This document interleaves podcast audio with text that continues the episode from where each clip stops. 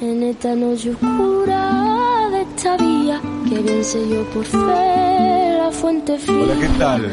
Aunque Buenas noches. de noche, aunque Buenas noches. de noche, aunque Tengo dos amigos, dos personas a las que admiro y quiero mucho. No sé en qué orden, las dos cosas. Admiro y quiero mucho, porque son dos personas, en principio dos personas muy talentosas. Uno es un crack, el capitán del equipo del tango en Rosario, Leonel Capitano. A ver, para que se den una idea, esto lo conté, creo, hace poco, hace unos meses, fui a tocar con Agustín Guerrero a Rosario y salimos una noche a cenar y Leo me presentó al Tata Martino. O sea, me lo presentó porque el Tata Martino se acercó a saludarlo.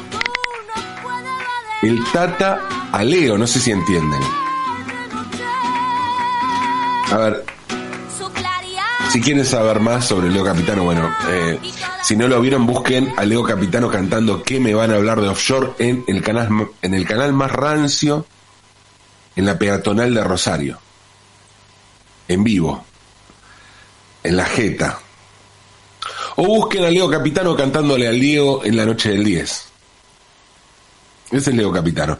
La otra persona de, las que de la que les hablo mm, no estaba, murió en marzo de 2022. Hablo de la Pechu, de Romy, de Romina Mazola. La Pechu, la comunicadora, la comunicación, la pone bombas, la bomba misma. Alguien que apareció en redes y se metió en la comunicación más masiva y tradicional rompiendo todos los códigos. Adoro y admiro por igual a la Pechu, la bomba santafesina, y a Leo, a Leo Capitano, el segundo guerrillero rosarino más famoso del mundo. Pero hay algo en común que tienen ellos dos que no me gusta. Y es el hecho de ser hinchas de clubes de Buenos Aires. No de Rosario, no de Santa Fe. O sea, la Pechu podía ser de Colón o de Unión. ¿Sí? Santafesina como era. De hecho, le tiraba más Colón y hasta se prendían las gastadas los locales por los clásicos, un poco, ¿no? Porque ella era de Racing y posteaba todo el tiempo en los partidos de Racing. Se peleaban con los anti-Racing, bueno, sí, ya sea Racing, es de Avellaneda, no de Buenos Aires, pero bueno, para alguien de Santa Fe es lo mismo, lo mismo pasaría a mí si hubiera un equipo de Santo Tomé en primera. Para un santafesino, Avellaneda es Buenos Aires, del mismo modo que para mí Santo Tomé es Santa Fe. Bueno, lo de Leo es mucho peor porque Leo sí es hincha de un equipo de Buenos Aires y encima Leo es hincha de Huracán. Hincha de Huracán, no, no da. Ok, soy cuervo y el tema para mí es especialmente sensible. Pero ¿cómo vas a ser de Huracán si sos rosarino?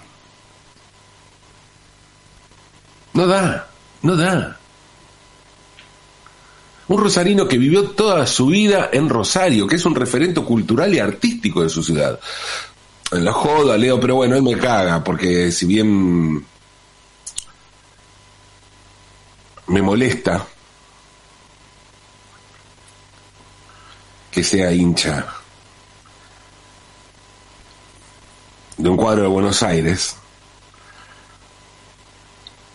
sé que tiene una historia hermosa. Una historia hermosa. En realidad siempre, siempre pasa con Leo, que siempre tiene una historia linda. Y esa historia está vinculada a los viajes que hacía su viejo. El viejo viajaba mucho porque era director técnico y trotamundos. Calculo que fue allí donde Leo sacó esa necesidad de viajar bien lejos de su ciudad en, en largas giras para siempre volver. Y en un viaje con su viejo, Leo visitó el Tomás Adolfo Ducó, la cancha de Huracán, dice que le encantó. El estadio y también el barrio le encantó. Caminar por las calles de Parque Patricios lo llevó directo a un escenario de tango que lo fascinaba y así se hizo quemero. Y fue una elección perfecta, la verdad. Un club de barrio, de tango porteño, lejos del incendiario clásico de Rosario. Pero además me confirma que más allá de que es algo que a priori me molesta, las elecciones del corazón cuando eligen los colores no saben de razón ni de geografía. Y en general, como pasó en este caso, un Leo Capitano de niño caminando por las calles de Parque Patricios, basta un flechazo. A Joaquín Sabina no le gusta mucho el fútbol, más bien casi nada, pero entiende, capta allí una vibra popular perfecta para combinar con su universo lírico. Es una cuerda donde él vibra, late allí. Y es por eso que se hizo hincha del Atlético de Madrid y no solo eso, le compuso no uno, sino dos himnos a ese equipo del que él es hincha, que es el Atlético de Madrid. Sabina nació en 1949 en Úbeda, en Andalucía. Estudió en la Universidad de Granada, se fue al exilio en Inglaterra y se instaló en Madrid recién en 1977, a los 28 años. 28 años, o sea, era joven, pero ya era grande para ser o futbolista o hincha. A esa edad uno ya tiene recontra definido y no se cambian los colores. Bueno, Sabina fue muy sincero al respecto y explicó lo siguiente. Dijo, yo no nací del Atleti, mi padre tampoco. Yo ni siquiera era futbolero, soy del Atleti por conciencia de clase, por el Manzanares, por mis músicos, por el rock and roll, por todo lo que representa ser del Atleti contra otros equipos de más fuste. Somos los pobres y los marginados, los desesperados. Y agregó, toda la gente que a mí me gustaba era del Atleti y perdía todos los partidos y de pronto daba unas alegrías inesperadas. Lo que dice Sabina es en parte cierto, y digo en parte porque el Atlético, el Atleti, el Atleti de Madrid creció mucho, y porque si hablamos de conciencia de clase, el club realmente de izquierda de Madrid no es el Atlético de Madrid, sino el Rayo Vallecanos. El Rayo Vallecano, perdón, de Vallecas. Salió el plural porque es Vallecas el barrio. El Rayo Vallecano. Ese es el club de izquierda de Madrid. Pero bueno, el Rayo no puede hacerle frente al Madrid como si lo hace el Atlético, dentro de todo.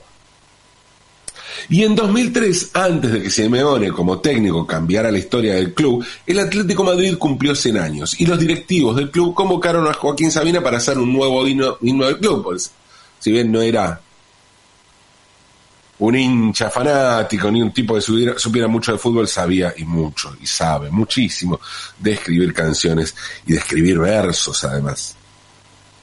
El himno tradicional, ya había un himno del Atlético de Madrid, como tienen la mayoría de los clubes, muy aburrido, pero bueno, era, era una marca, de alguna manera estaba instalada instalado. Así que Sabina incorporó la parte más conocida e hizo una canción que se llama Motivos de un Sentimiento, que es una canción hermosa, como esas que él hace en cualquier circunstancia, con registros bien distintos, no importa si es romántica, si es... Bueno, este es un himno. Y es buenísimo. Lo canta junto, hizo un par de versiones, una la canta con Antonio Carmona de, de Ketama, y, pero hizo una versión rockera también donde canta con el Lichis, José de Santiago, y canta también allí Germán el Mono Burgos.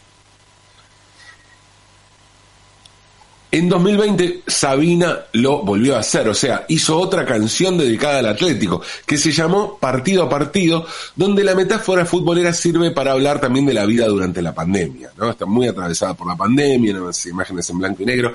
La canción fue compuesta e interpretada por Sabina junto a Leiva, que es su socio musical actual.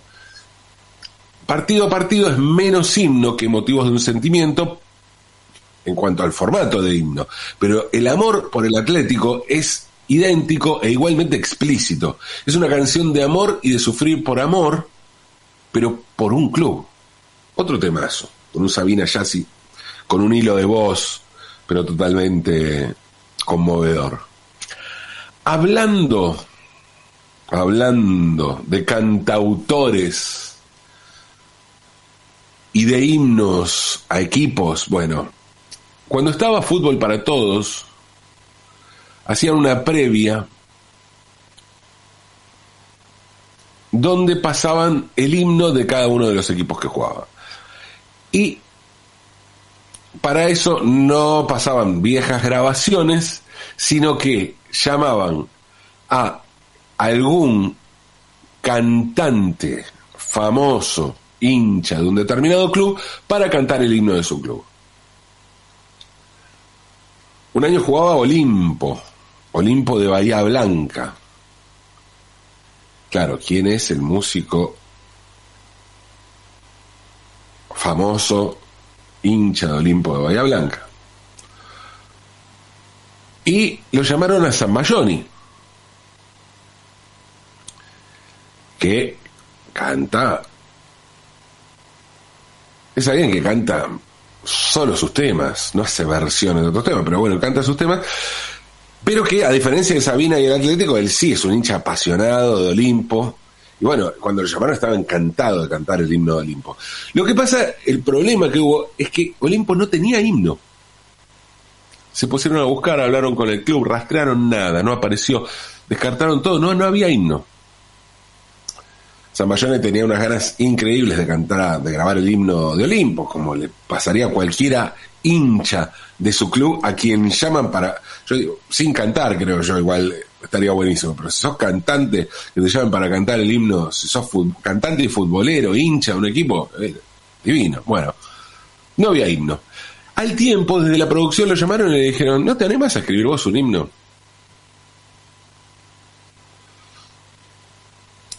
Y bueno, imagínense, para alguien que es básicamente autor como San Mayón, y San lleno de emoción, escribió Corazones Aurinegros, emulando los viejos himnos de fútbol de hace décadas, como una vieja usanza, como la voz del estadio. Y mm, igual aclaró que no es un himno, que no quiere, o sea, está oficialmente, pero bueno, es la canción la canción que identifica a Olimpo de Bahía Blanca. Está buenísimo, el tema se llama Corazones Aurinegros. Y lo grabó solo con su guitarra y lo publicó en su disco Búfalo de Agua. Como una especie de bonus track, porque el disco, el resto del disco es todo tocado con banda. Antón Álvarez Alfaro nació en Madrid en 1990. Un dato muy conocido. ¿No? Si pensamos que su disco más famoso se llama justamente El Madrileño. Un disco que Antón, o Pucho, como también le dicen, firmó con el nombre artístico que usó desde que comenzó a hacer música. O sea, C. Tangana. C. Tangana nunca dijo públicamente de qué cuadro era. No se le preguntaron, no, hizo mucho alarde con el fútbol, no es un tema que,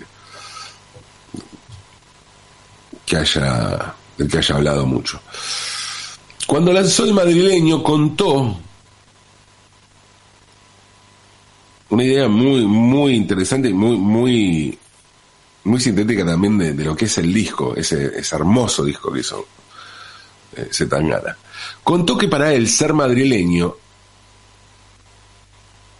era no tanto el, nacer allí, sino la confluencia que significaba Madrid, el lugar de encuentro de gente de distintos lugares muy lejanos que significaba Madrid. Y que eso era para él ser madrileño. Que ser madrileño era ser un poco de todos lados o de muchos lados. Que a él le interesaba lo que sucedía en Madrid, con esos encuentros entre gente de muchos lugares. Y además lo explicó en una entrevista que dio junto a Jorge Drexler y Andrés Calamaro, a quienes consideró dos madrileños, a los que el montevideano y el porteño asentían, ¿no? montevideano y un porteño, pero que vivieron muchísimo, o viven en el caso de Drexler, en Madrid. Pucho dijo que él mismo era madrileño, pero que su padre era de Vigo y que él había viajado mucho a, Galicia, que en Vigo tenía familia, que él tenía raíces allá. Lo que nunca había contado es de qué cuadro era, como les dije, o no había dicho de qué cuadro era. Por lo menos no era, no sé, por he dicho en algún momento, no era un dato conocido. En febrero de 2021, el Twitter, todavía Twitter, antes de X, oficial del Club Celta de Vigo, publicó una encuesta que decía lo siguiente. la cuenta oficial del club, ¿eh? decía, ¿qué músico te gustaría que compusiera el himno del club para el centenario en 2023? Y daba cuatro opciones.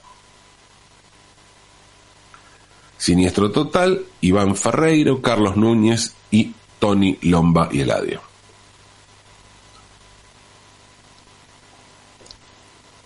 Siniestro Total, una legendaria banda punk rock gallega, con mucha, mucha repercusión en toda España.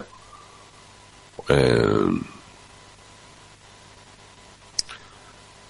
a Iván Ferreiro y, y Tony Lomba y Eladio no los tengo tantos, por decir casi nada, o por no decir nada. Y Carlos Núñez sí, Carlos Núñez es un, eh, es un gaitero muy, muy importante de lo que se llama War Music, pero bueno, de la música celta, ¿no? De la música celta.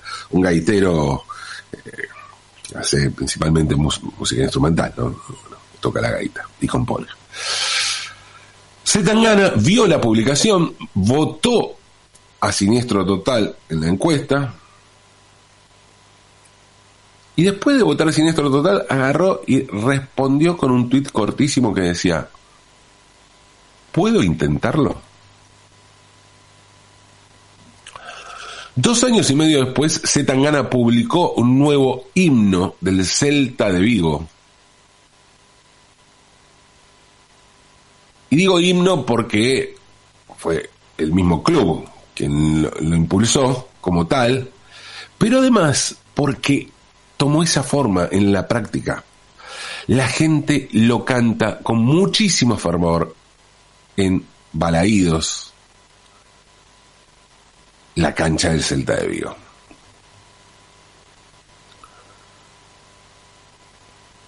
Lo adoptó, lo adoptó la gente cantándolo desde que se presentó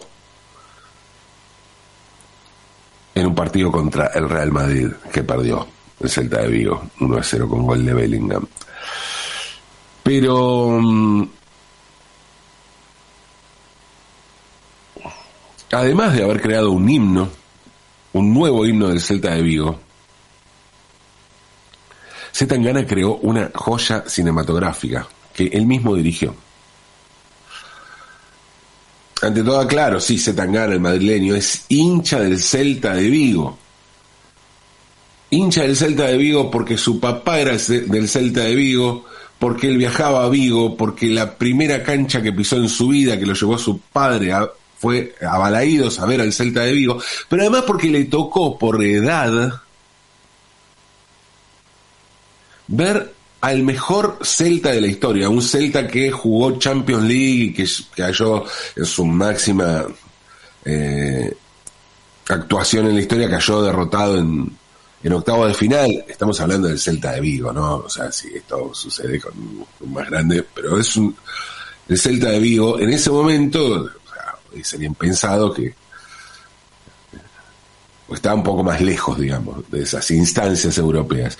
Pero tuvo una, un gran, un gran presente muy a principios entre fines del siglo, últimos años del siglo XX y los primeros del siglo XXI.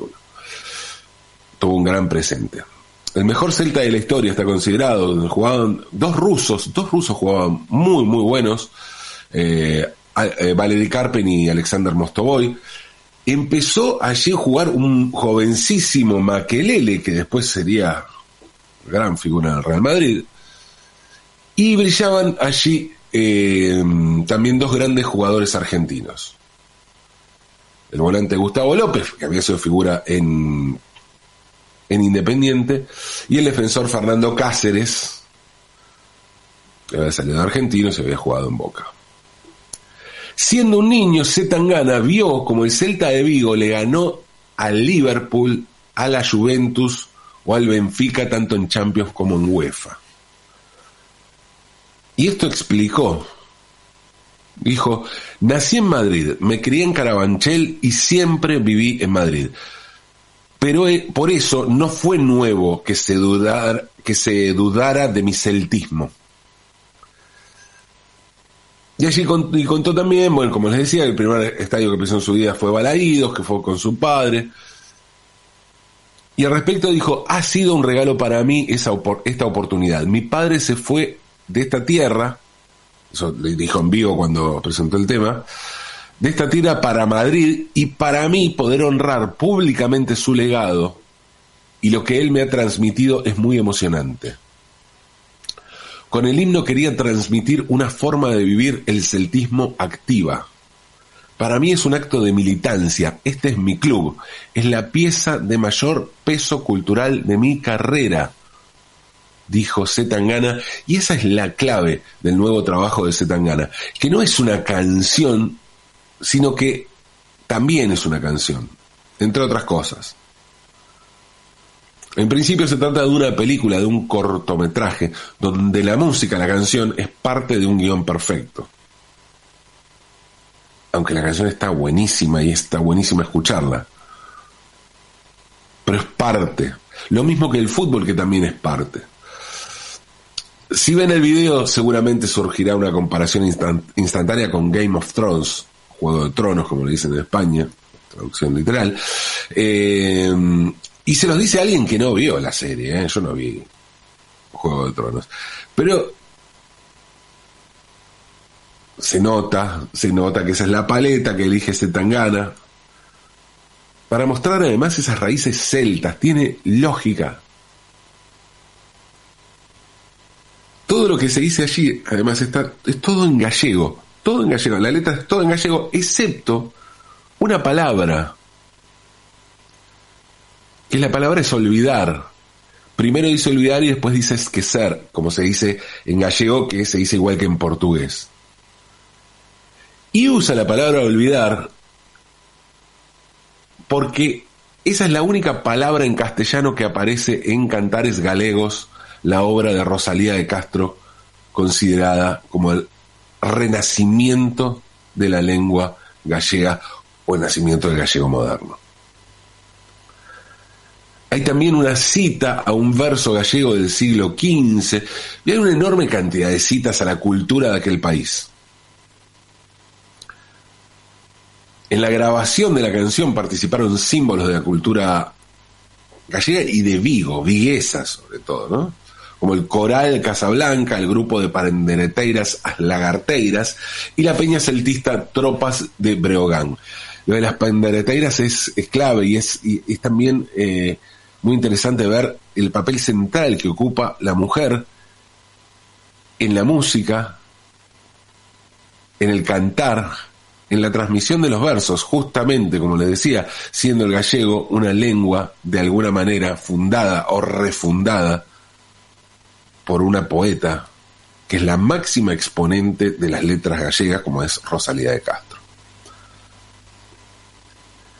En la investigación, en la escritura de esta obra participaron el escritor Pedro Feijó, el músico Rodrigo Romaní, uno de los fundadores de Milladoiro, o Alfredo Dourado, que es miembro de clase, es, em, eh, perdón, que es autor de clásicos del folk gallego como la canción Arroda. O sea, gente, referentes absolutos de la cultura gallega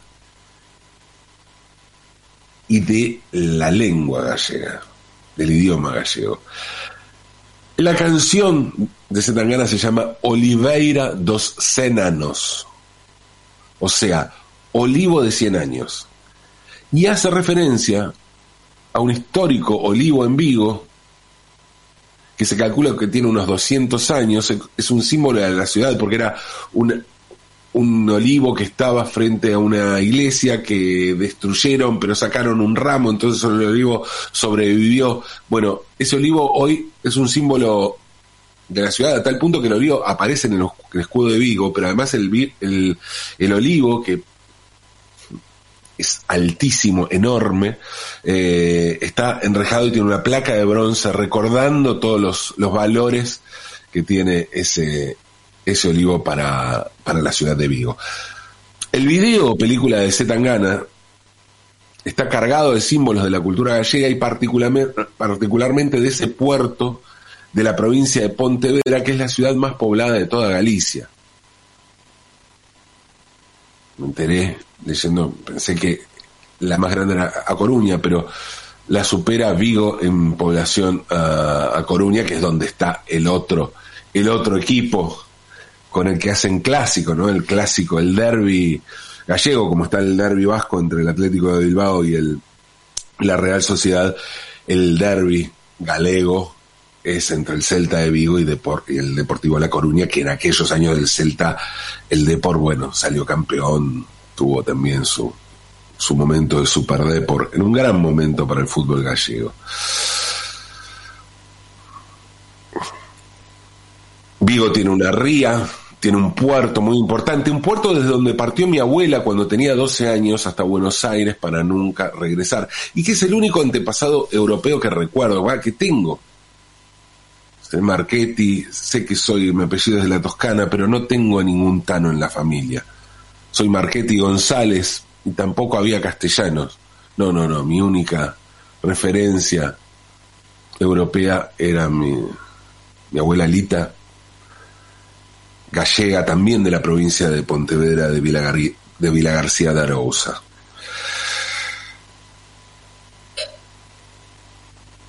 Hace poco mi hija Lina estuvo en Vigo, Lina está viviendo en Barcelona y tiene una amiga en Vigo que la invitó a su casa en Galicia. Y si últimamente todos mis caminos conducen a Vigo. Igual les juro que no hay, no hay que tener ningún antepasado gallego para emocionarse con esta canción y con esta película.